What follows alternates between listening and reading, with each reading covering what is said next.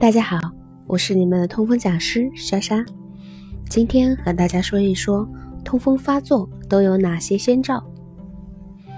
急性痛风性关节炎发作起来十分痛苦，往往缓解后还会令很多患者心有余悸。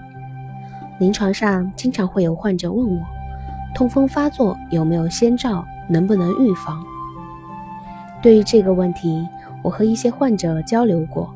发现，在一些痛风发作前，还真有一些先兆。我把它们总结如下：第一，感觉关节似乎要肿起来，或者有些隐隐作痛，或者关节有针扎一样的刺痛感。第二，虽然没有感觉到疼痛，但是关节处有些别扭。第三，全身不适，有疲乏感，或者感到身体微微有些发热。如果捕捉到这些现象，那很有可能是身体在向我们预警，一场暴风雨即将来临。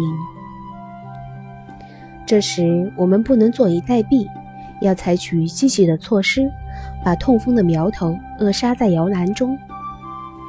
痛风患者可以服用一些非甾体抗炎药，来缓解关节炎症，预防痛风的发作。即使发作起来，事先服用了非甾体抗炎药，红肿热痛的症状也会比较轻，人没有那么难受。比非甾体抗炎药效果更好的是秋水仙碱，基本上可以完全遏制住痛风的发作，但秋水仙碱产生的不良反应较大，很多患者对服用它都有一定的顾虑，这就需要准确的捕捉痛风发作的前兆。如果每次出现这样的症状之后都伴随着痛风的发作，那吃一粒秋水仙碱来缓解，绝对是利大于弊。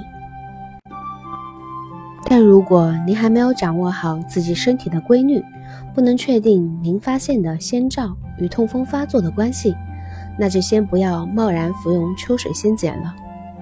今天的分享到这里了，更多痛风小知识，欢迎添加主页微信。